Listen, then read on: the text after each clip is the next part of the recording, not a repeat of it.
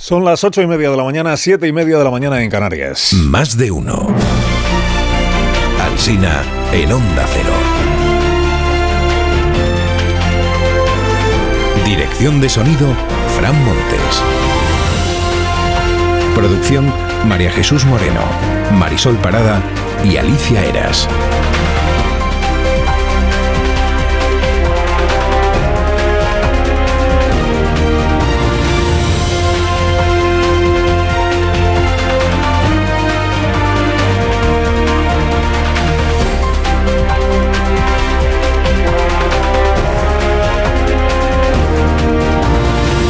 Estamos hasta las 12 y 20 minutos de la mañana. A partir de esa hora empezará la programación local. Como siempre, desde las 6 de la mañana les estamos contando cómo empieza el día.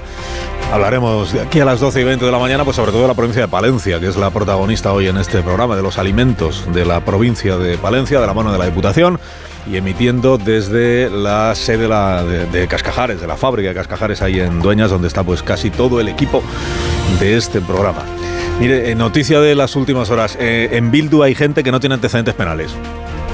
Pello Ochandiano será el candidato al Endacari. Hoy los diarios titulan que es Otegui quien lo ha elegido en un acto de democracia personalísima que ahora vas a ser tú, Pello, que ahora tienen que ratificar las bases. Hombre, ahora que se demuestra que haber militado en ETA no es requisito imprescindible para hacer carrera en la izquierda independentista vasca, pues ya solo falta que el condenado por terrorismo Arnaldo Otegui asuma, asuma que su tiempo pasó y que su historia nunca dejará de ser la historia de quien se ganó la vida trabajando para una banda que intentó tumbar la democracia en España. Dicen las crónicas que, a diferencia de Otegui, este nuevo, eh, eh, el tal Pello Chandiano, no está lastrado por la violencia. Pues, pues, pues para estar lastrado Otegui no le ha ido mal, no le ha ido mal. Bueno, se habla mucho de Polonia y de Cataluña hoy en los diarios. Donald Tusk va a ser elegido hoy primer ministro a tiempo para estrenarse en la cumbre europea del jueves y el viernes. Regresa Tusk al gobierno de Polonia. Le dedica el diario El País este título. Dice, el político que ha detenido la deriva ultra. Mira, ya la exclusiva ya no la tiene Sánchez. Freno a los ultras desde la derecha. Hoy Feijó querría ser polaco, supongo. Álvarez ha renunciado a que se vote hoy en la reunión de ministros europeos lo del catalán como lengua oficial.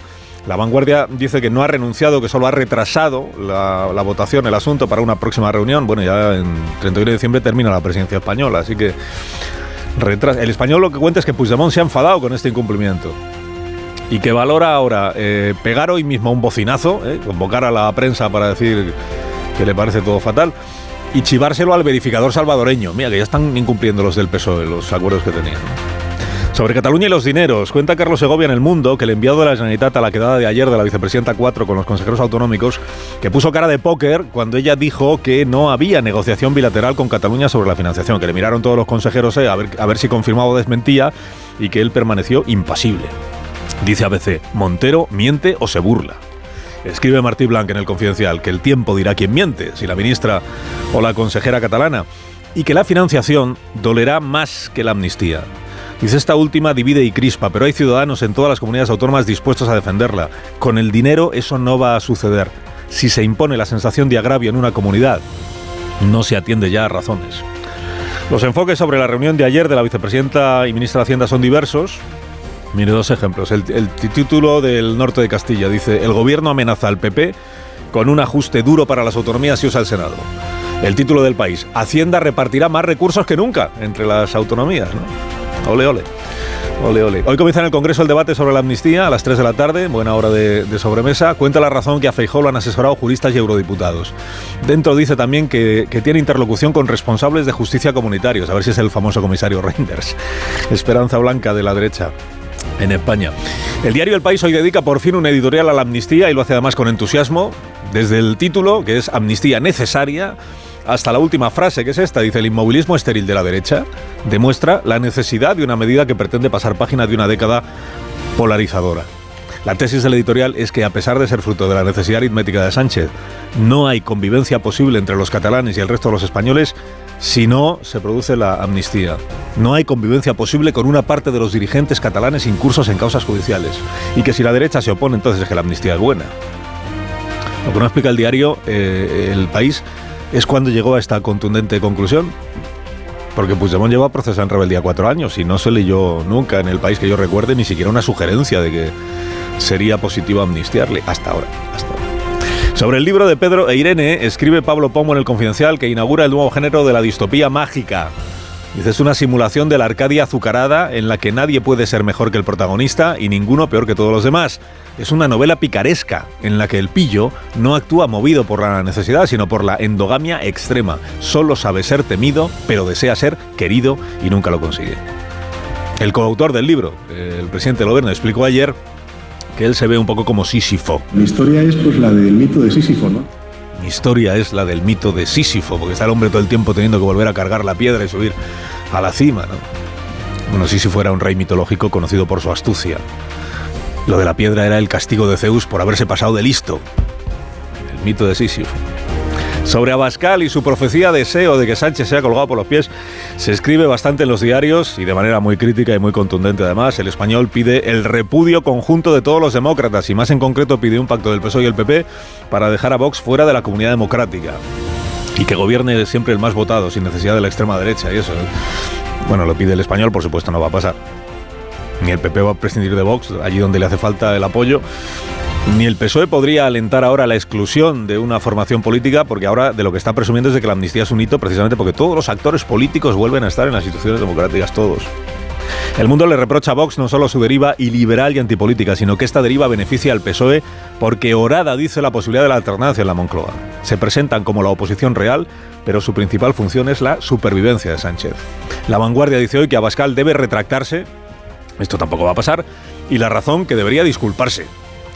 Y, termina en el otro lado. Mira, en Podemos Madrid siguen las bajas. Título de la noticia de hoy, el número uno y la número dos se marchan. En rigor, los que se marchan son el que fue número uno de la lista municipal y la que fue número dos de la lista autonómica. Porque en realidad los números 1, 2 y 3 de Podemos en Madrid pues siguen siendo Belarra, Montero y, e Iglesias, no necesariamente en este orden. Porque al apagar después de todo, pues está Madrid, está en Madrid. Y hay más lío. Los de Sumar califican de transfoguismo que los cinco diputados morados abandonen el grupo parlamentario. Y Podemos dice con razón que es el partido el que se sale, no los diputados. O sea, que los diputados siguen fieles a la marca política de Podemos, que es por la que se han presentado. Hubo un tiempo en la política española en que transfuga era el que se cambiaba de partido sin soltar el escaño. Ahora ya no, ahora ya llaman transfuga y así lo han pactado los partidos, incluso al que vota distinto a lo que le ha dicho el partido que tiene que votar. Resumen que hace el diario.es, Podemos ha pasado de la vicepresidencia al gobierno de España al grupo mixto.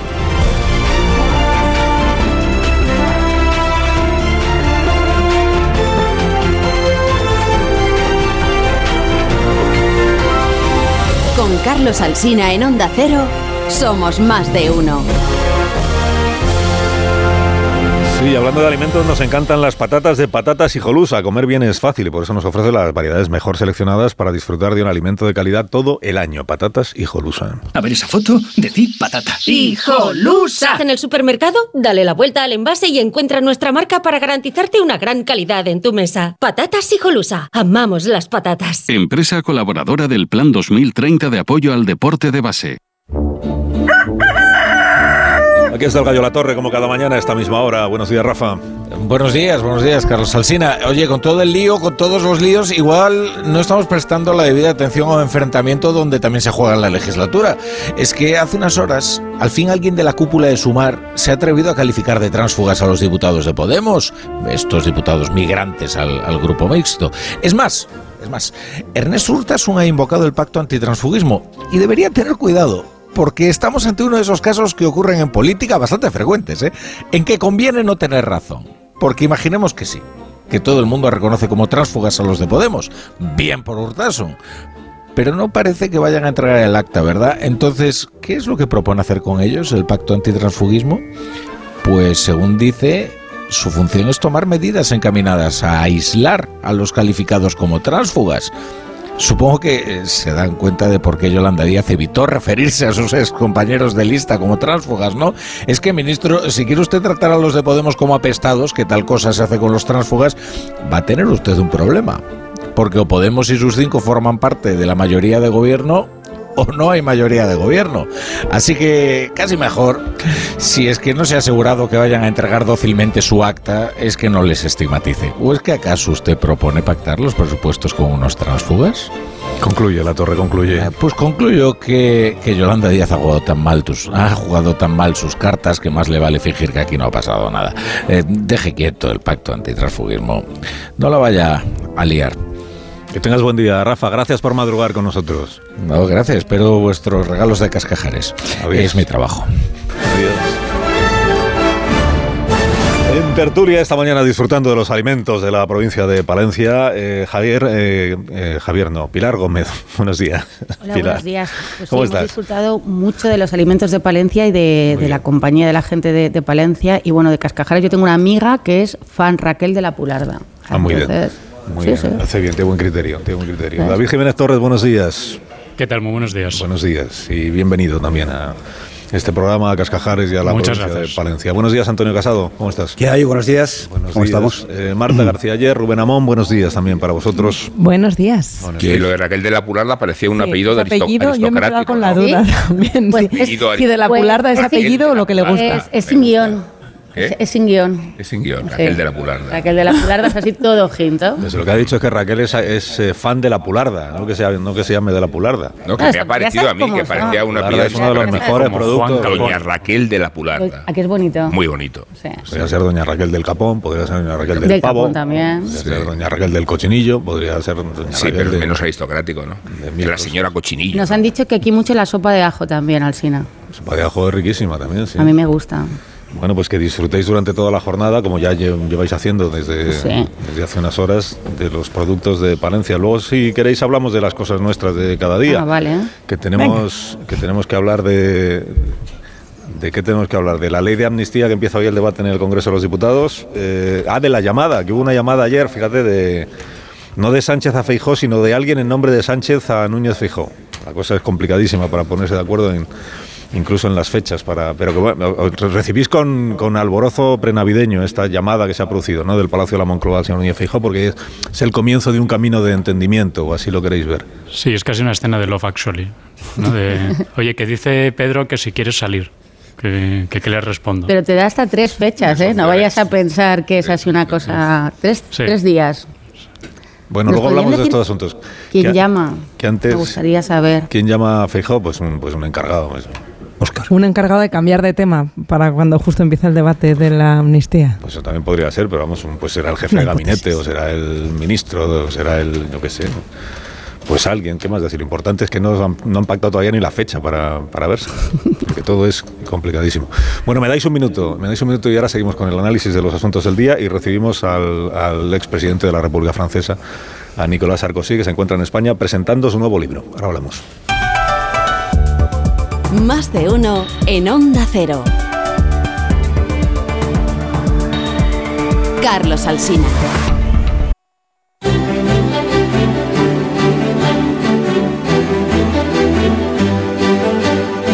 Trece minutos para que sean las 9 de la mañana, una hora menos en las Islas Canarias. Recibimos hoy la visita de Nicolás Sarkozy, eh, fue presidente de la República Francesa entre el 2007 y el 2012, y que es el autor de este libro que tenemos encima de la mesa, que es Los años de las luchas. Vamos a hacer una, una conversación pues en, en español, que es el idioma que hablo yo, y en francés, que es el idioma que habla el presidente Sarkozy. Eh, buenos días, eh, presidente Massa. Buenos días. Buenos días. Y bienvenido a este programa. Muchas gracias. Hasta ahora estoy entendiendo todo eh, perfectamente. Bueno, he leído en el libro que es usted muy aficionado al cine. Eh, ¿Ha visto la película de Ridley Scott, Napoleón? Sí. Hmm. Eh, ¿Qué le ha parecido? Je suis partagé. Bueno, tengo un sentimiento compartido. Je suis partagé parce que c'est une vision anglaise. Es una visión inglesa. Et la vision anglaise, Y la je m'en visión méfie inglesa souvent. suelo desconfiar.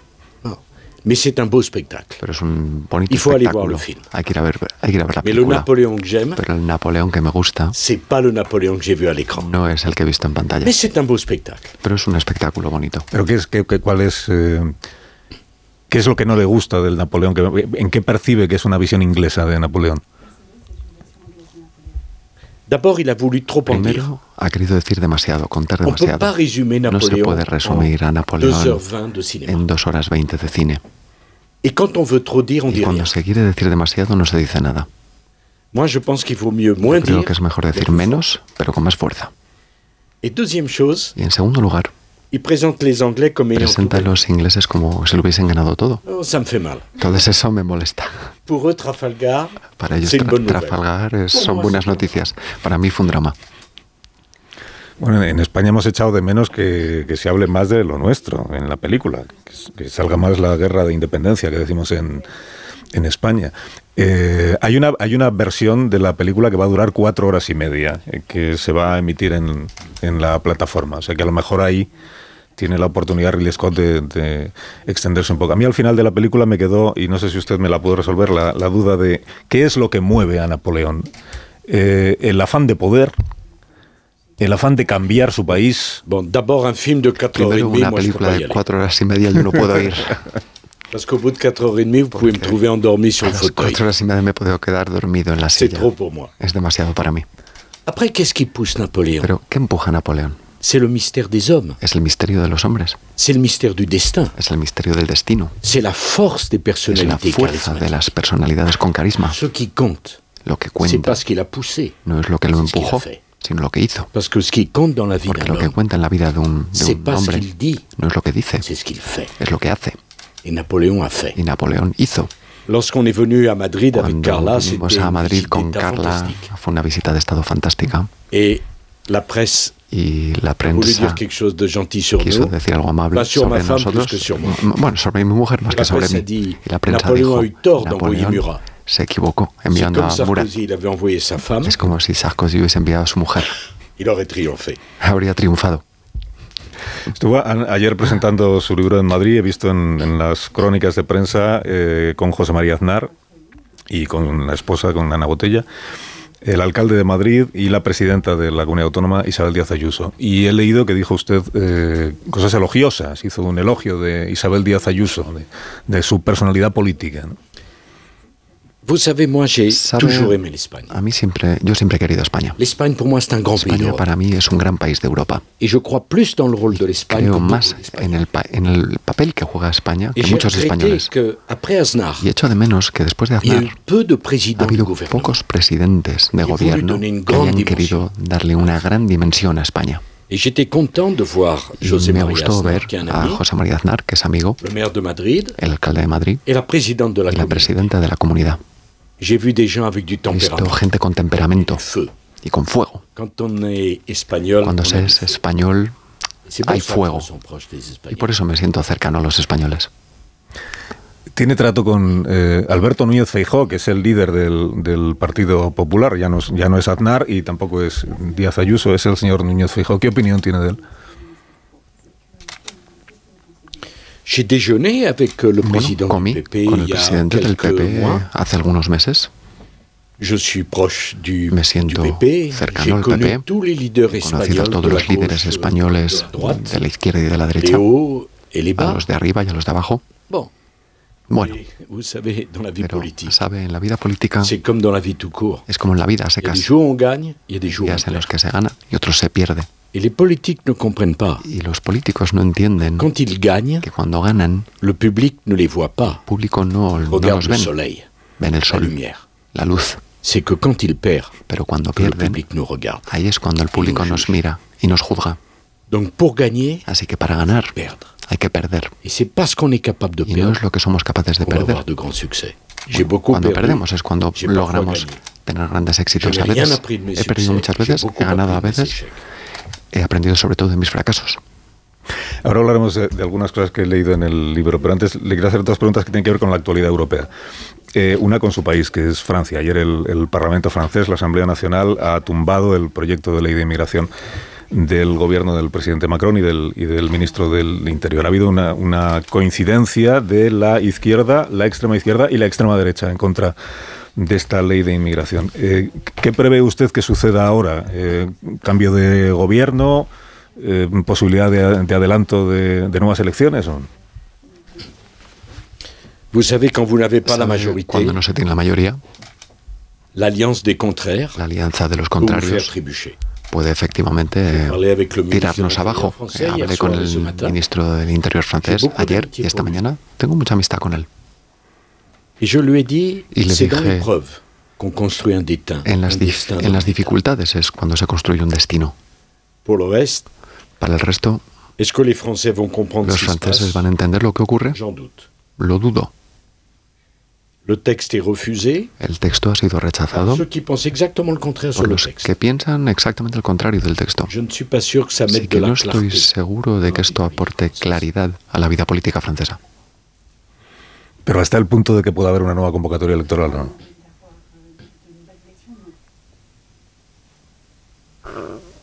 On verra ce qu'il en est. Veremos qué ocurre.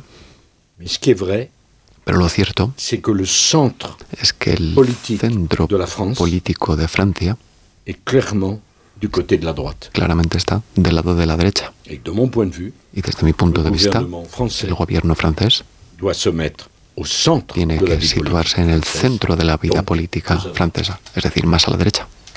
Más a la derecha de lo que hoy está. Vous ne sentez pas ¿No, no lo cree? ¿No ve la exasperación de los pueblos europeos hoy? Yo la siento. Y la mejor forma de detener el avance del populismo, como se dice a menudo, es que la matriz política del gobierno corresponda a la matriz política del país, en todas partes del mundo, especialmente en Occidente. Mm, ¿Eso es aplicable a España? Usted conoce la vida política española. ¿eh? En España las, las elecciones las ha ganado el Partido Popular, eh, que es con el que usted tiene afinidad, pero está gobernando el Partido Socialista en alianza con distintos grupos, nacionalistas, independentistas y de izquierdas. Saben, pas de A mí me encanta en España y no hago política en España. He trabajado en mi vida con todos los jefes de gobierno españoles, ya sean de derecha o de izquierda. No me gusta la gente que dice, cuando Obama es presidente de los Estados Unidos, me gustan los americanos. Si Bush es presidente de los. Estados de los americanos, ya no me gustan los americanos. A mí me gusta España, me gusta Madrid, esté Zapatero o que esté José María Aznar. Así que no tengo juicio, no emito juicio al respecto y no me lo permito. No sería cortés, pero voy a decir una cosa a los españoles. Europa necesita una España fuerte y España necesita Europa. Una España unida es más fuerte que una España dividida. No digo esto para meterme en el debate político español. No me lo permito. Pero la crisis europea es tan fuerte, la desaparición de Occidente es tan preocupante que no, no, no nos podemos permitir divisiones. El Brexit fue un error. La división de España pour drame, sería para España un drama y para Europa un gran problema. Eso es lo que pienso. No es política, no es meterme en política. Sencillamente habla un amigo de España, un admirador de España. après Lo digo desde ahí. Después, bueno, el presidente del gobierno, su presidente del gobierno, hace lo que cree tener que hacer. Voy a confesar una cosa. Nunca he estado a la izquierda, así que no voy a empezar hoy. Eh, un, un colega suyo del Partido Popular Europeo, el señor Tusk, mm, va a ser probablemente elegido hoy primer ministro de Polonia. Es decir, eh, cae el gobierno de, de Morawiecki, que estaba en la extrema derecha, y vuelve el señor Tusk a la presidencia del gobierno de Polonia. ¿Es una buena noticia para Europa, en su opinión? Moi, je connais bien le nouveau Premier ministre, Conozco bien al Monsieur nuevo Tusk. eh, primer ministro, el señor Tusk. C'est un homme pour qui j'ai de Es un l'admiration et de hombre la por el que tengo admiración y consideración. Après, Después, los hermanos Kaczynski eran de extrema derecha. Bueno, esa es la expresión que utiliza usted. Cuando la toujours gente ils son de derecha, siempre son de extrema derecha. Cuando la gente es de izquierda, nunca se dice que es de extrema izquierda. No he entendido nunca lo que es la extrema derecha. La expresión es desagradable, eso lo entiendo, pero no tiene contenido. La vérité, c'est que l- La verdad beaucoup que souffert dans son histoire. Polonia ha sufrido mucho a lo largo de su historia y los polacos no quieren perder su identidad. Les deux jumeaux, Los dos gemelos, l'un était président, l'autre Premier uno ministre. presidente, el otro primer ministro, vale, eran curiosos. Mais c'est le choix des Pero Espagnols. Es, C'est le choix des eh, Polonais, es- pardon. es la elección de los polacos. Et il faut respecter ce choix. Y hay que respetar esa decisión. Faites attention de, Y hay de que pas tener cuidado con lanzar juicios sobre demasiado severos sobre lo que deciden los pueblos. No se puede estar a favor de la democracia y criticar las elecciones democráticas. Es muy importante.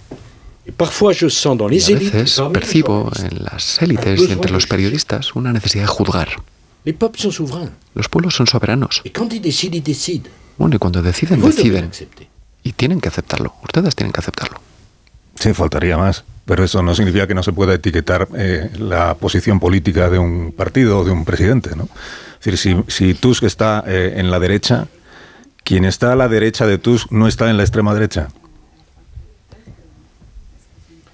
Bon, écoutez, les Kaczynski, Bueno, los Kaczynski tuve muchas dificultades con ellos. Ils n'avaient même pas un compte en banque. No sé, ni, siquiera tenían cuenta bancaria, no tenían tarjeta de crédito.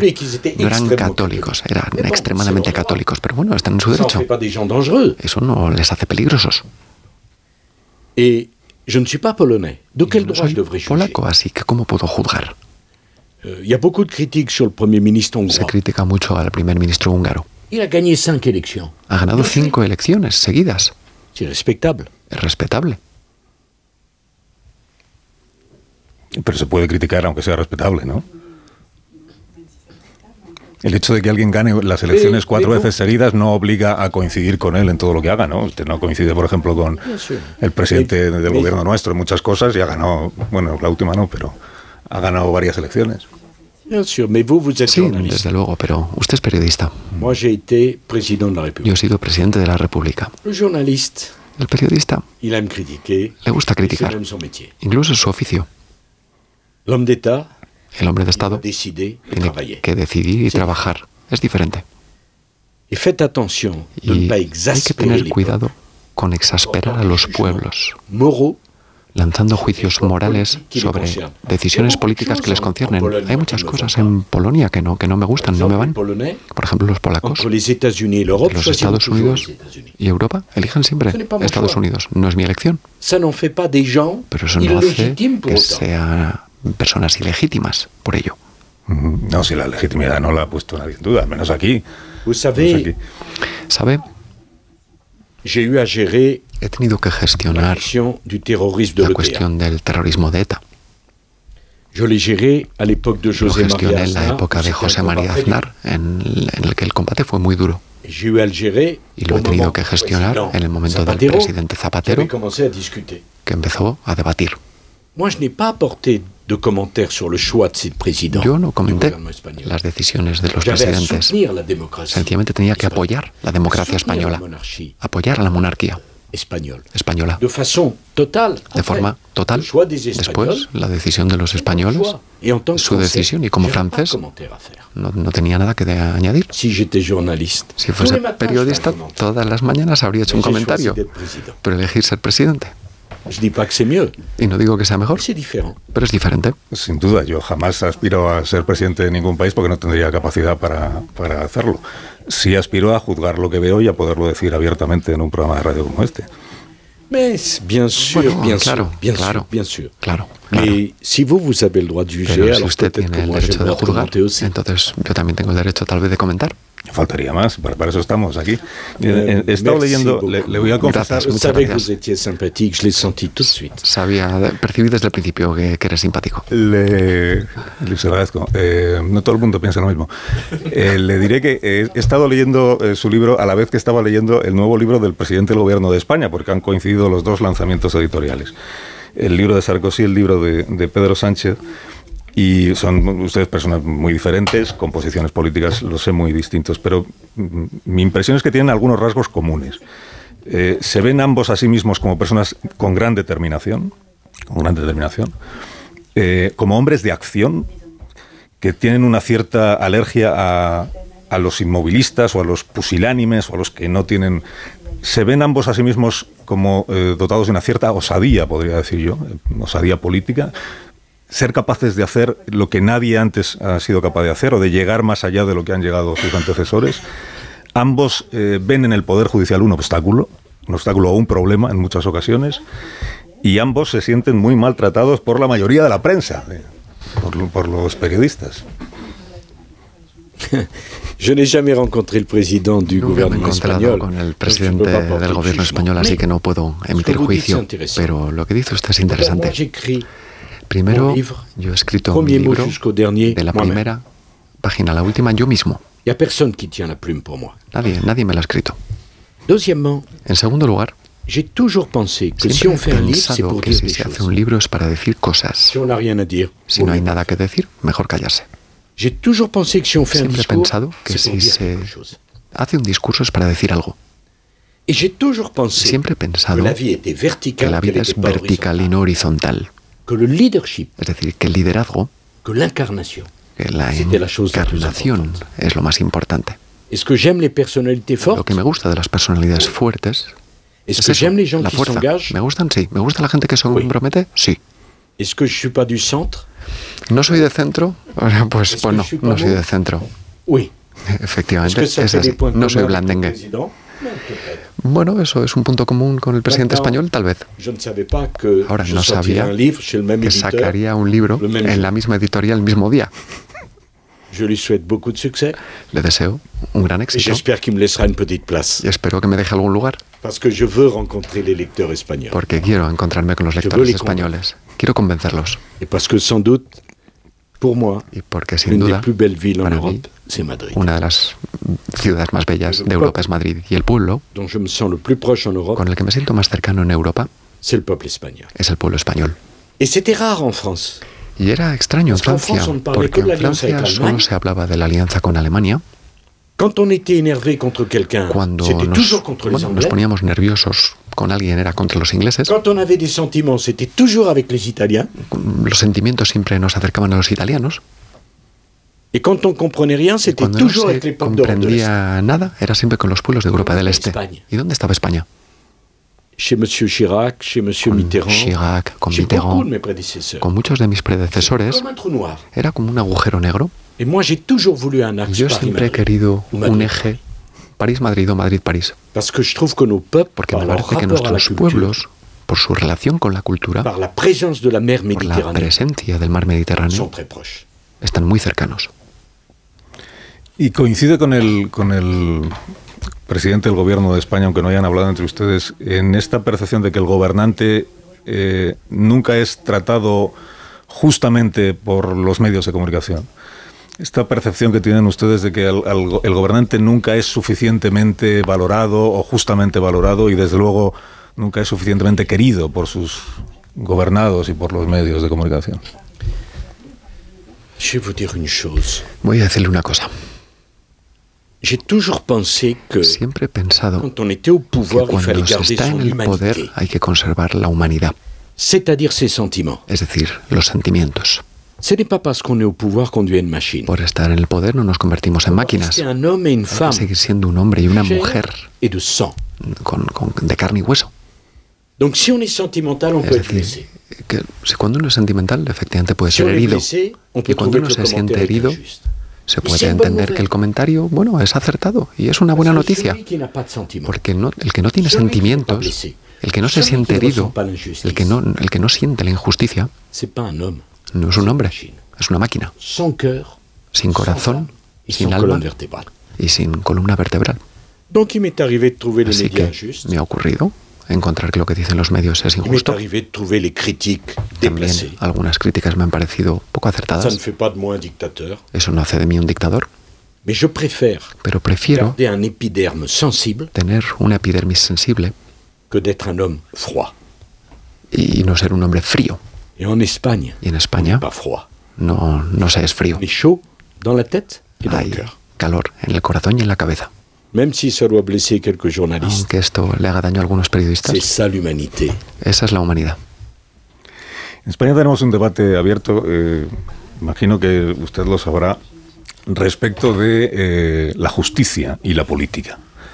La relación entre el, el poder judicial y el poder político, esto que ahora llaman el lawfare, lawfare, la utilización de eh, instrumentos judiciales, causas judiciales para desactivar o, debilitar adversarios políticos. Usted ha sido condenado ya dos veces, eh, una por financiación irregular en una campaña electoral y otra por tráfico de influencias. Todavía no son firmes, creo, las sentencias y por eso usted todavía pues no tiene que eh, cumplir con medidas punitivas, digamos. Usted dice, es que va más, va más allá en esto de las relaciones entre la justicia y la política de lo que va la extrema izquierda en España, por eso le digo. Dice usted en el libro, un día no muy lejano tendrá lugar una prueba de fuerza entre dos poderes que vienen enfrentándose y que se aniquilan, el poder político y el poder judicial. Mitterrand dijo, desconfiad de los jueces, acabaron con la monarquía y acabarán con la república. No estoy lejos de pensar que no se equivocaba. Los jueces son una amenaza para la democracia. Bon. Bueno. D'abord, dans votre question, il y en a au moins Primero, 25. en la pregunta, en su pregunta hay 25 como mínimo. Es decir, realmente esto es un tema que, que, que tenía que liberarlo usted. Y solo por eso, pues me alegra haberle dado gusto. Pero luego hay algunos pequeños errores. Primero, vamos a dejar mi caso de lado. Nada es definitivo. Ganaré. Y ganaré porque estoy seguro.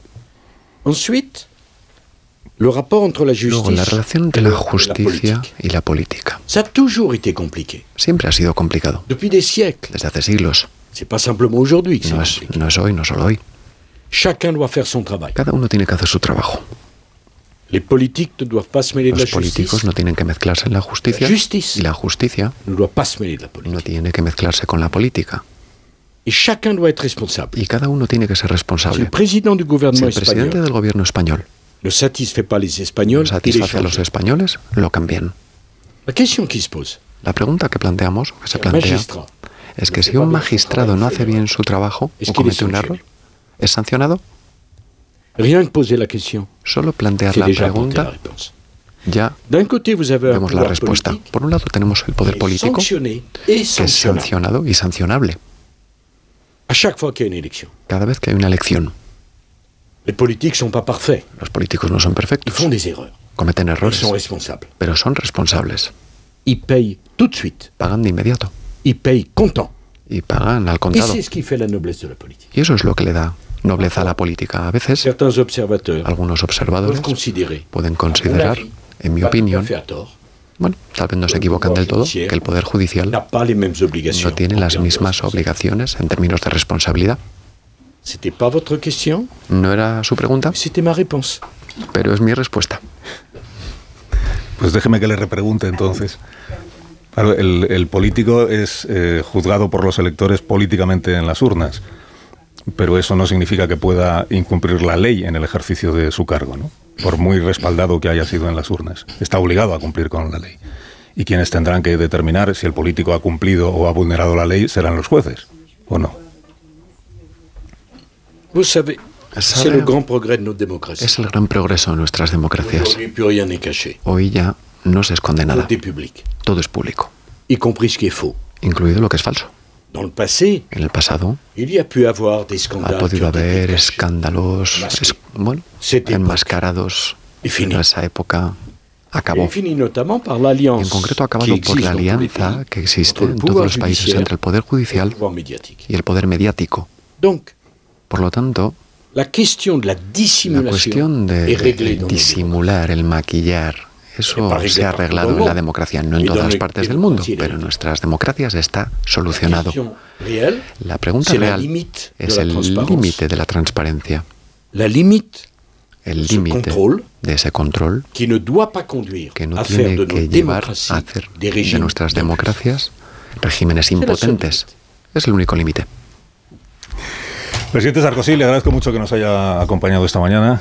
Eh, espero que haya estado a gusto. Merci de programa. m'avoir Muchas gracias. merci de m'avoir invité. Por J'étais haberme tellement à invitado. l'aise, j'avais l'impression Estoy que tan a ça faisait gusto la 20e fois que je venais chez que vous. me da la impresión de que es la, la vigésima vez que vengo aquí. Et je regrette que les auditeurs ne voient pas votre œil Me malicieux. da pena que los, Lorsque vous posez la audiencia question que vous no vea difficile. su ojo malicioso cuando plantea una pregunta. Malicioso en, en absoluto, todo con la mejor de las voluntades. Eso para comprender los argumentos de la persona con la que No, uno habla. No, no, no, no. non, non, non, non, c'était un plaisir d'être Ha sido un placer realmente estar aquí. Gracias, eh, presidente. Sarkozy. Muchas gracias. Que tenga buen día. Gracias. Eh, y cuarto a las 9 de la mañana, una hora menos en las Islas Canarias. Ahora mismo continuamos.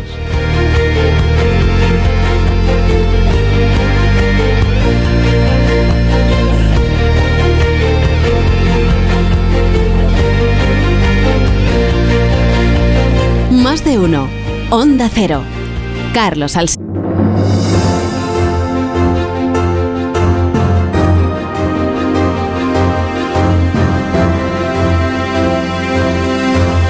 Las 9 y 21 minutos, una hora menos en las Islas Canarias. Estamos realizando este programa más de uno, pues, eh, pues a la vez desde nuestros estudios centrales, la presencia del señor Sarkozy hace un instante en este programa, y en, en la fábrica de Cascajares Ahí en Dueñas, en la provincia de Palencia, porque ya les he contado que hoy es el día de Palencia en este programa, en más de uno, eh, de Palencia y de los alimentos de Palencia. Bueno, con tertulios de este programa, eh, igual queréis hacer algún comentario, alguna reflexión sobre las cuestiones que abordaba eh, con el presidente Sarkozy, expresidente de Francia, que tiene una posición, o así lo interpreto yo, respecto del poder político y el poder judicial, y si queréis también el poder mediático, digamos que no es exactamente coincidente con, la posición que tiene la derecha en España, el, Partido Popular en nuestro país. O sea que Sarkozy está más en, esta tesis de que en efecto eh, los jueces deberían ocuparse menos de cuestiones políticas porque utilizan el poder que tienen, poder de, de los instrumentos jurídicos para entrar en, en cuestiones políticas, incluso para perjudicar eh, carreras políticas. Hay, hay, que entender que Sarkozy, pues claro, también habla de lo suyo, que es la doble condena que tiene. Pero bueno, eh, ¿queréis decir algo sobre la entrevista con Sarkozy o pasamos a nuestros asuntos domésticos de amnistías y llamadas telefónicas? Es que son los mismos, Carlos. ¿eh? Es que lo que ha hecho el señor Sarkozy es centrar balones continuamente sobre el área doméstica, sobre el área nacional. No solamente lo que decías en relación con los jueces, sino también, por ejemplo, eh, con, en relación con esa asimetría moral cuando se habla de la extrema derecha o de la extrema izquierda. Parece que toda la reprobación, todas las objeciones morales recaen solamente sobre los tratos que se hacen sobre la extrema izquierda y la extrema derecha, pues es, es otra cosa, es, es, una cosa, es una cosa peor. Luego, el, respeto que, que, insisto, también una cuestión nacional eh, que se tiene que tener desde el punto de vista democrático a una facturación electoral como la que tiene Vox en, en, en España. Y luego demoledor en el tema del, del, libro, insisto, también temas nacionales. Maravilloso ha estado. Pero en el, Primero, yo escribo mis libros y segundo, si escribo un libro es para decir algo. Ahora, fíjate que, que sobre esto de cómo llamamos a las cosas, de cuando cuando yo me he referido al gobierno saliente de Polonia como de extrema derecha, ha saltado Sarkozy para decir mmm, no hay que calificar. Antes yo le había preguntado, antes yo le había preguntado por el Parlamento francés y le había dicho que ayer coincidieron en el sentido del voto la extrema derecha francesa y la extrema izquierda francesa. Lo de la extrema izquierda parece que no le que no le chirrió, no le chirrió. Lo de la extrema derecha, sí, esto siempre depende de, de dónde esté cada uno. Pero es bueno. verdad que yo creo que en este debate lo único que no tiene sentido es eh, este sintagma que utilizamos en España de izquierda a la izquierda. Eso para mí es el eufemismo más incomprensible de, de todo este debate. ¿no? Eh, y ahí es donde sí que creo que podemos señalar una, una asimetría. ¿no? Pero a mí de lo que ha dicho que Sarkozy, sí que quizás lo que más me ha frustrado es este argumento claramente falaz, ¿no? De que, bueno, si alguien gana unas elecciones, ¿no? Si los húngaros apoyan a Orbán, entonces, pues, no se puede criticar a Orbán, ¿no? Porque ni los gente, jueces pueden. Ni los, ni los jueces. Ni los, Ahí tenía sentido pueden, empezar ¿no? la entrevista con Napoleón, claro, porque quedaba claro que el poder estorba al que lo tiene. Sobre todo porque es, es, un argumento tan fácil de reducir al absurdo, ¿no? Bueno, pues entonces apagamos la esfera pública durante cuatro años hasta las próximas elecciones. Y entonces ya, eh, como ya nadie puede hablar contra alguien que haya ganado unas elecciones o que haya conseguido una investidura, pues no hay problema. Sí que es verdad que quizás deberíamos refinar un poco los argumentos cuando hablamos de la extrema derecha, porque es verdad que muchas veces el argumento se basa únicamente en lo que es, ¿no? Ahí es donde también ha saltado Sarkozy, ¿no? Eh, si la crítica se desliza en, bueno, es que los Kaczynski eran de extrema derecha, ¿no? Cuando el argumento o la conversación podría ser más sustancial y menos nominalista si lo centráramos por lo que se hace, ¿no?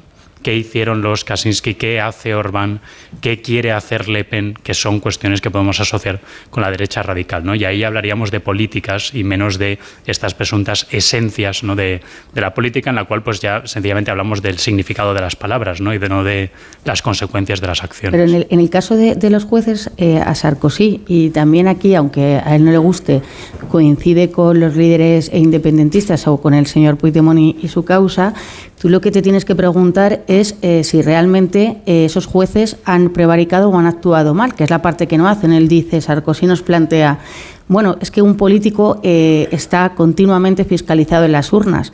Claro, y un juez, si lo hace mal, en España tenemos jueces condenados por haber hecho cosas fuera de, de, su propio papel. Ahí tenemos al señor Garzón, que conoce todo el mundo. Entonces, esa es la clave, ¿no? Lo que no se puede es sembrar la sombra sobre los jueces eh, simplemente por em, emprender causas judiciales que tienen que ver con la política.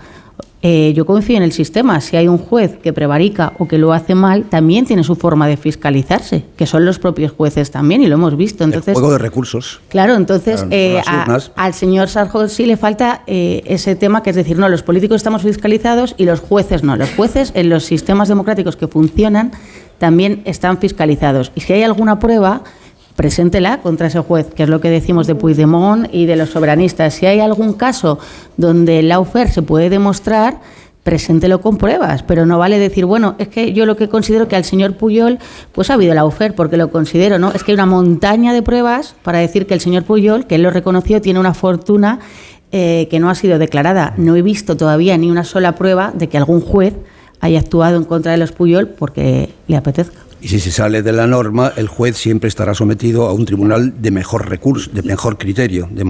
ese es el juego de los recursos, ¿no? Porque es que cada vez que, eh, que alguien es acusado, un juez es acusado de, de lawfare, parece que está haciendo de su capa un sallo, ¿no? Claro.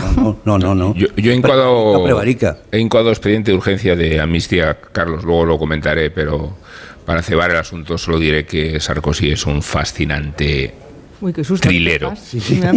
Fascinante trilero, pero ya hablaremos luego. Pero fascinante sí es. Pero bueno, estaréis de acuerdo conmigo en que todos los asuntos que ha puesto sobre la mesa son todos nacionales, son todos domésticos. Porque son europeos. Como... Este- bueno, no, no, algunos no. en esto las coordenadas políticas de la mayoría de Europa occidental están yendo en la misma, en la misma dirección. Cuando, cuando habló del tema nacionalista, yo creo que se refería a España. ¿eh? Pero él ha dicho sentir la preocupación de los europeos, hablar en nombre del pueblo, ¿no? Entero, del pueblo de Europa. ¿Qué hay más populista que esto? Es que todo, todo nos lleva a Napoleón. es, es fascinante esta devoción provinciana que se profesa un delincuente. y, me, encanta la parte esta en que nos siguen viendo un poco eh, a los españoles como fuego, fuego todo el rato. Pues digo, bueno, eso es fuego. Se me vea la, eh. Yo estaba a punto de entrar en combustión. Como si no lo conociera, digo, porque viví, ya en París los cinco años de su gobierno. Pero ya has oído, ya hablas como Tony Bolaño, pero ya... Eh, bueno, no he dicho ninguna palabrota. ¿No? De hecho, que estaba en París. No, que digo que ya le has oído decir ah, que todavía no son definitivas las dos condenas. Claro, claro. Y que él ganará. Él ganará. Ya, lo veremos si, ganará. Pero es verdad que la relación de Sarkozy es que en el libro, claro, es el libro de sus cinco años de gobierno. Entonces él cuenta que el primer gran lío que él monta es cuando pretende eh, que los jueces de instrucción dejen de instruir los sumarios, porque entiende que no tiene sentido que el juez que instruye a la vez sea el que decide sobre los recursos que presentan los fiscales, a la vez decida sobre las medidas cautelares, él no le concede al juez de instrucción la, eh, la cualidad de la neutralidad en la investigación. Y ese es el primer follón, luego acaba, acaba, reculando en esa reforma. Pero fíjate que en esto de la relación entre la justicia y muchas veces hablamos de no, los demás países, los demás países, igual conocemos menos de lo que creemos los demás países. Yo estoy mirando anoche cómo funciona, quién elige al Consejo del Poder Judicial en Francia. Y el presidente del Consejo General del Poder Judicial en Francia es el presidente de la República Francesa. Sí. El vicepresidente del Consejo General del Poder Judicial es el ministro de Justicia.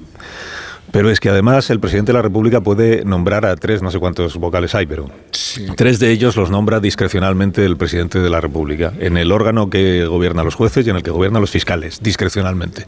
No tiene que dar muchas, bueno, no tiene que dar ningún motivo, puede elegir a quien quiera. O sea que decimos que en España igual está politizado el Consejo del Poder Judicial, pero es que en, en Francia es que el poder ejecutivo es el que preside a la vez y el Consejo de y aún así a Sarkozy le parece. sí, exactamente. No, de hecho, creo que es, la figura política en una democracia occidental, la del jefe del Estado francés, que más poder aglutina y que más poder ejerce.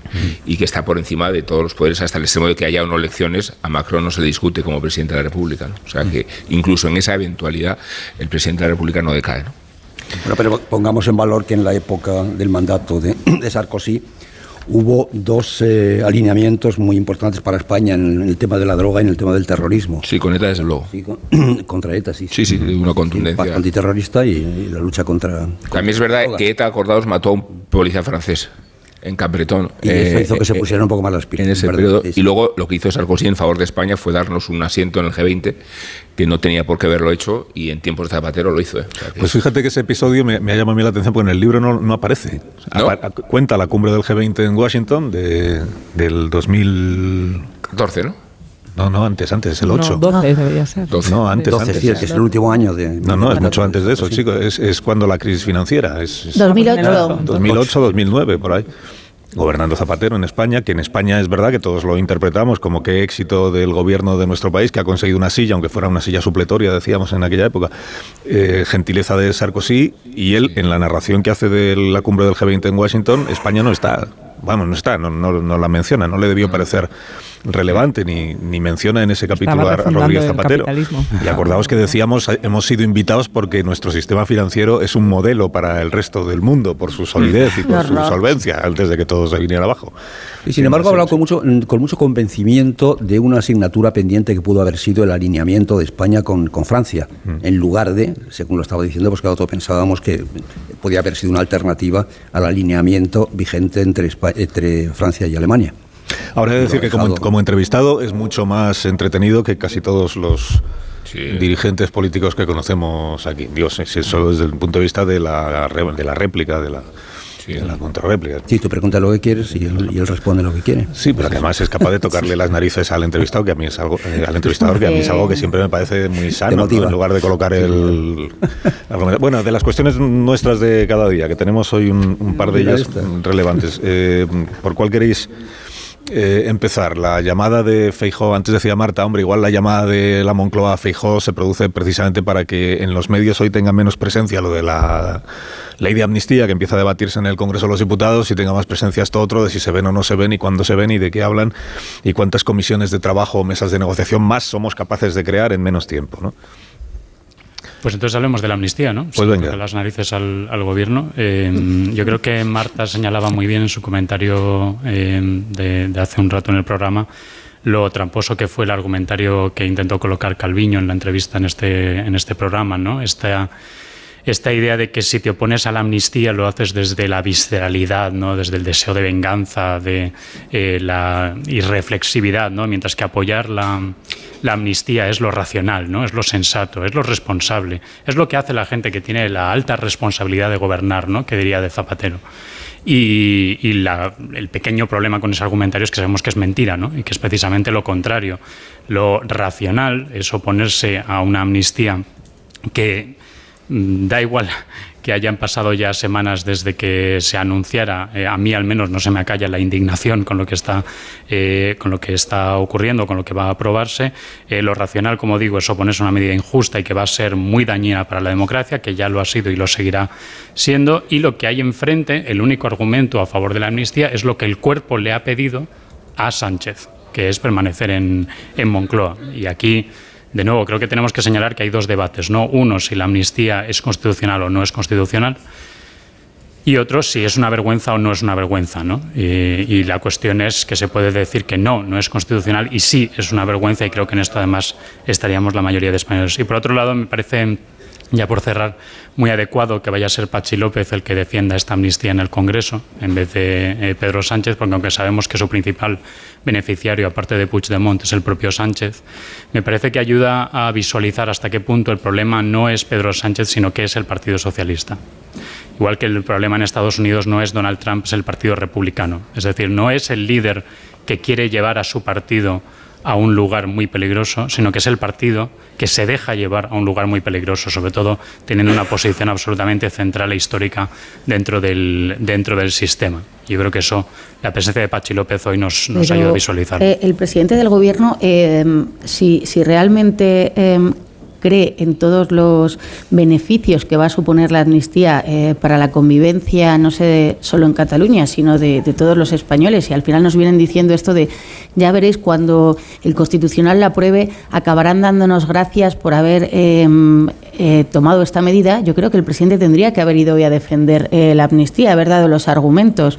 ¿Por qué? Porque estamos hablando de algo que, que, no pasa todos los días y que no sucede todos los días, aunque también por parte de Moncloa ahora nos intentan inocular este virus como en el de los indultos. Si se deja de hablar de ello, eh, al final todo el mundo eh, lo asimila y, y, y, no pasa nada. Han llegado a decirnos incluso en Moncloa que a los jueces ya no les preocupa la amnistía, se está viendo que ya va poco a poco desinflándose.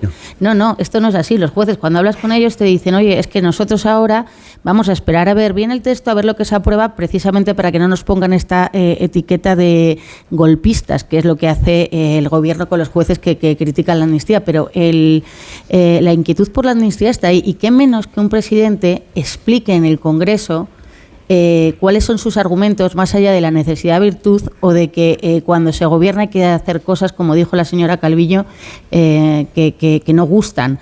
Eh, creo que eh, lo mínimo que tiene que hacer Sánchez, puesto que fue a unas elecciones eh, sin llevarlo en el programa, puesto que ahora podía haber planteado un referéndum sobre la amnistía y que todos los españoles hubiéramos podido decidir qué nos parece la amnistía, porque es algo lo suficientemente importante, porque cambia nuestra constitución de facto y, porque supone eh, asumir que para conseguir siete votos eh, se pueden dar pasos que colocan, digan lo que digan, en desigualdad a los españoles, que menos que el presidente del gobierno nos lo hubiera explicado hoy. Es que ayer estuvo la vicepresidenta del gobierno en este mismo programa y con un ejercicio de frivolidad que todavía eh, repercute, eh, dijo esta idea de que lo que le pide el cuerpo es el cumplimiento del Estado de Derecho.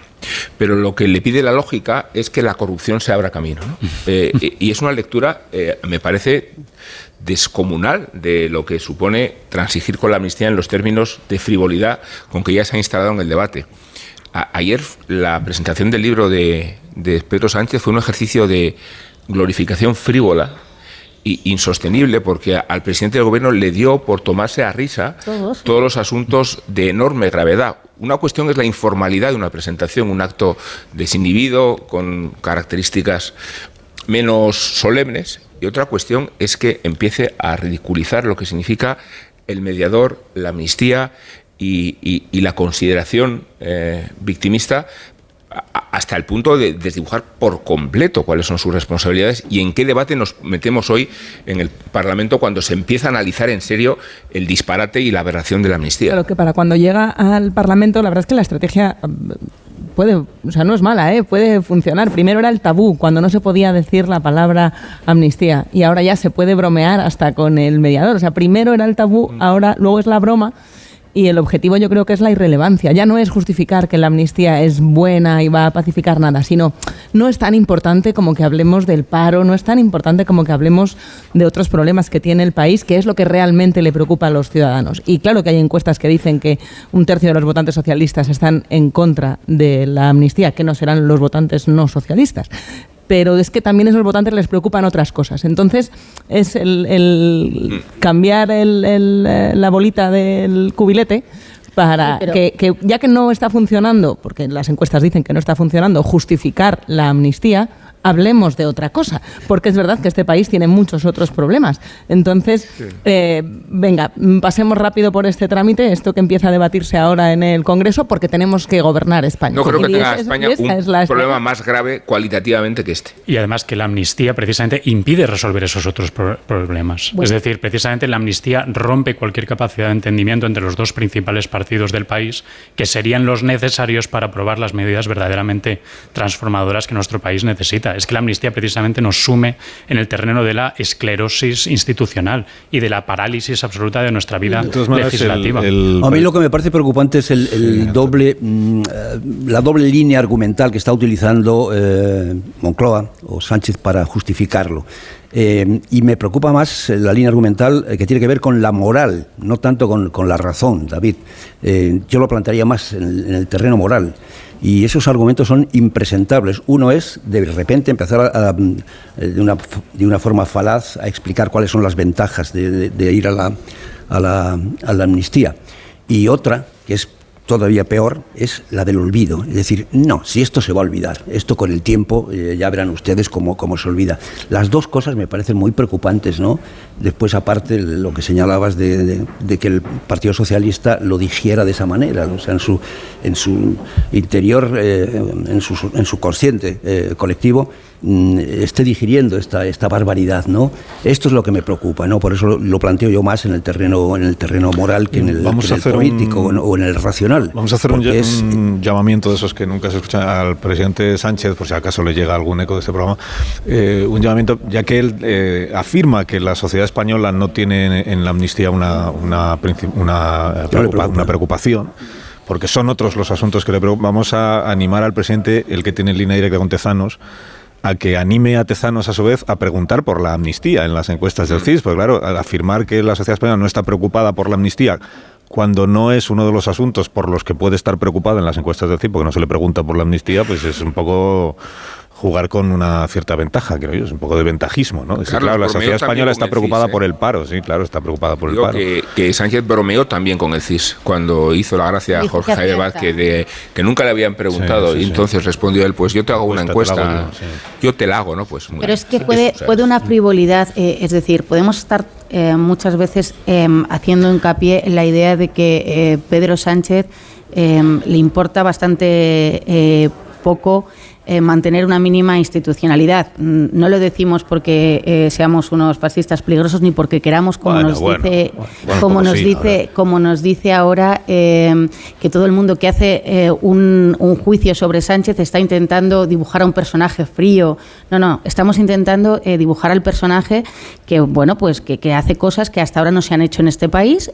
como bien decía Sarkozy, le han votado y, y se siente legitimado para para hacerlo, pero eso eh, no le da pie a que ayer ya eh, era un paso más, porque eh, realmente entre carcajada y carcajada hablaban de cosas tan serias para lo que es la convivencia de los españoles, hablar del CIS como si tú pudieras hacerle a Tezanos esa llamada, bueno, venga, que yo te encargo una encuesta, es que al final esas bromas, de, de, verdad, es como decir, bueno, eh, nada importa ya. Y, claro que importa. Importan muchas cosas porque además eh, no somos tontos. Y en el juego de la bolita, si amnistía o paro, somos capaces eh, de que nos importe la amnistía y de que nos preocupe también el paro. Es decir, que, esto no es una cuestión de, seres bobos que solo nos podemos quedar con una de las cosas. sobre todo porque si, el argumento es ese, en el CIS tampoco aparece una preocupación nacional por el CGPJ, entiéndeme. Y sin embargo, todos sabemos que sí es un asunto relevante y para el, gobierno es el más importante en este el Consejo del Poder Judicial era en el metro. Déjame, que, déjame que, rescate un, eh, David un pasaje de la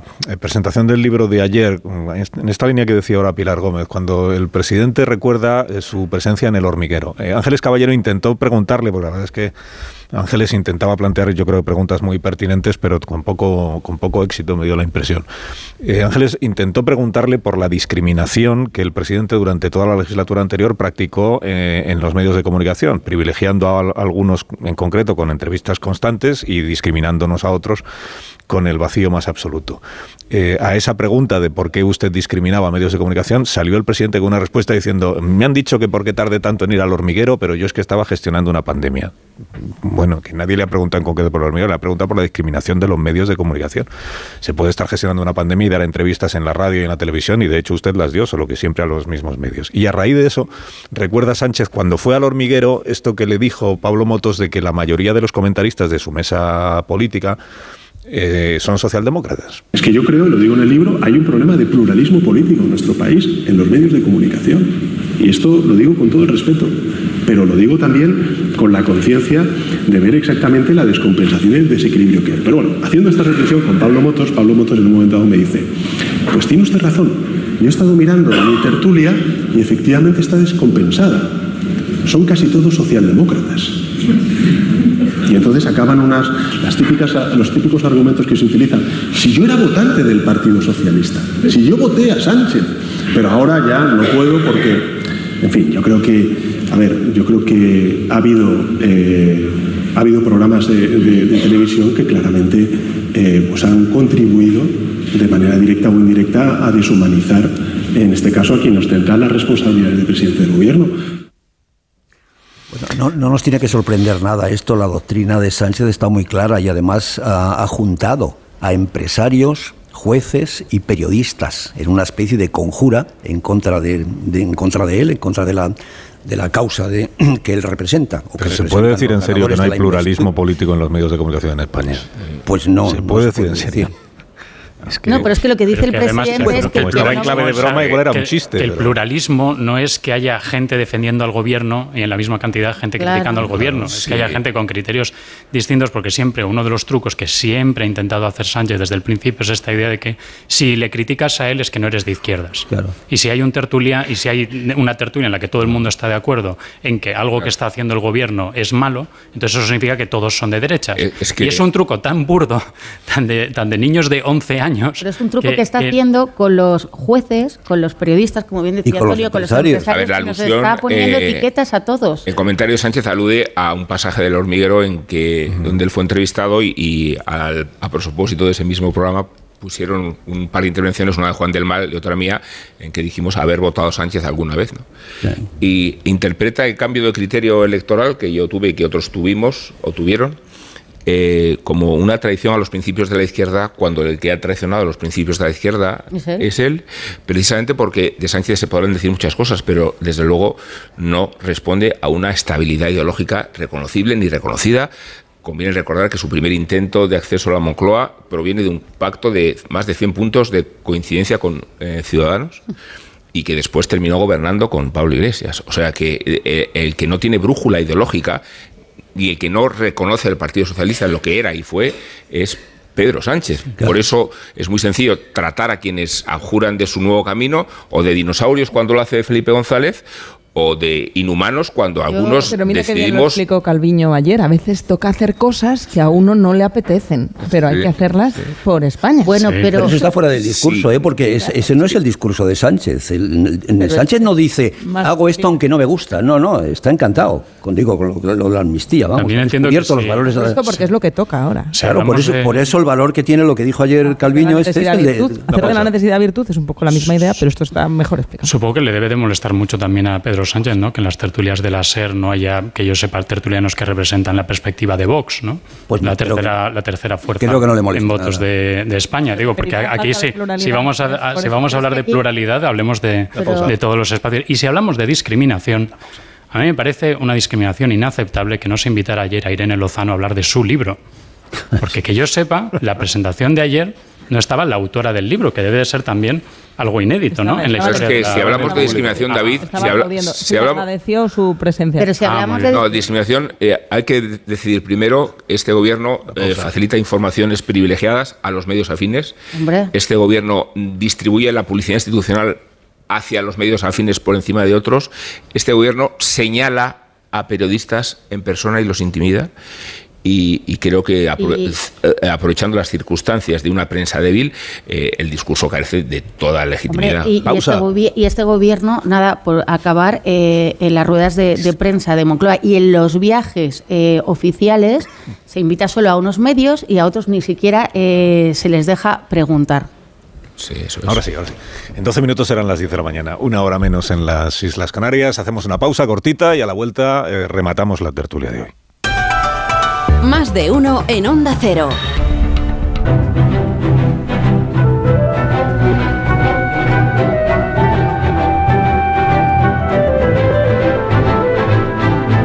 Cinco minutos para que sean las 10 de la mañana, una hora menos en las Islas Canarias. Con Ignacio Rodríguez Burgos conocemos como cada día la información económica y financiera. Buenos días, Ignacio.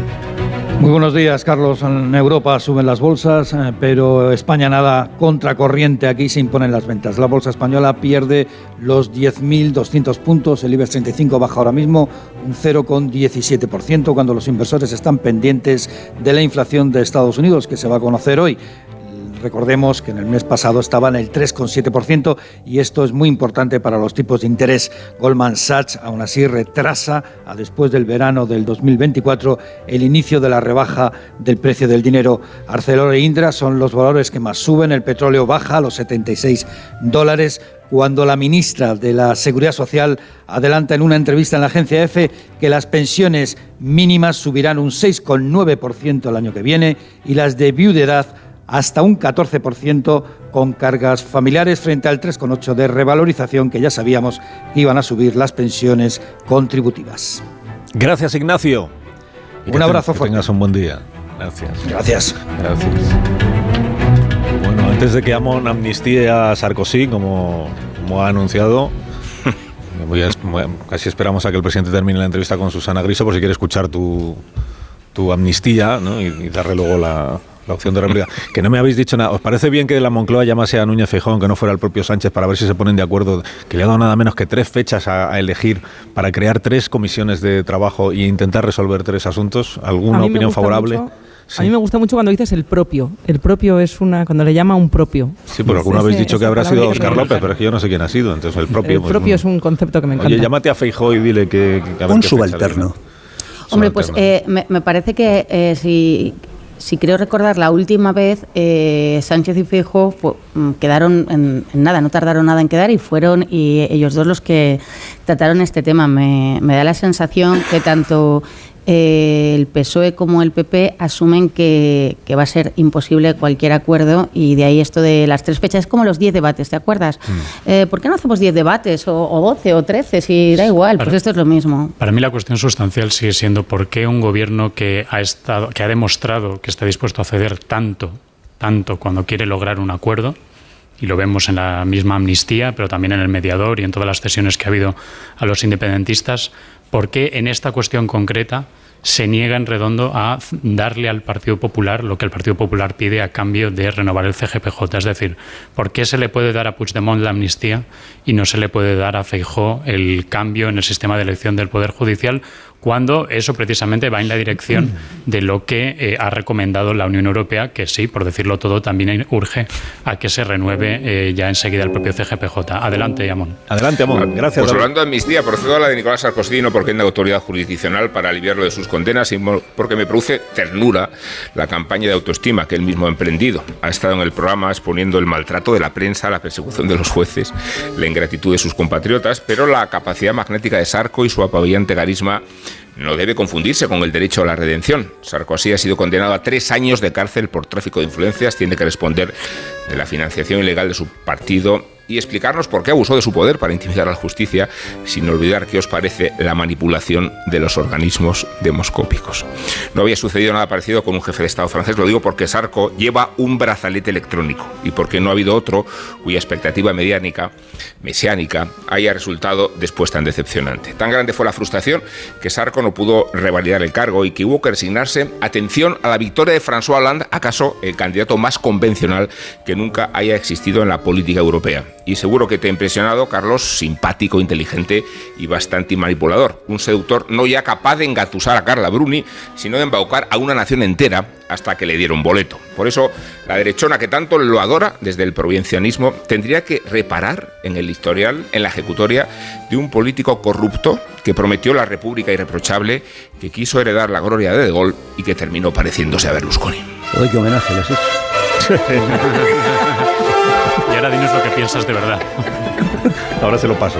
Eh, Marisol Parada, unos Callahan para estas personas que han de abandonar las instalaciones. Para que se vayan a caminar un rato porque saben que caminar es el mejor deporte, pero para que puedan disfrutar de sus paseos no deben olvidarse equiparse con los zapatos adecuados, los Callahan, que están diseñados para caminar, pensados para ofreceros en vuestro día a día la máxima comodidad, estabilidad y amortiguación. Cuida la salud de tus pies con Callahan Adaptation, el zapato que se adapta al pie y a tu forma de caminar. Fabricados en España por expertos artesanos, a la venta en las mejores zapaterías y en callahan.es. Adiós David Jiménez Torres, adiós, Marta García Ayer, adiós Amón, adiós, Pilar Gómez, adiós, Antonio Casado.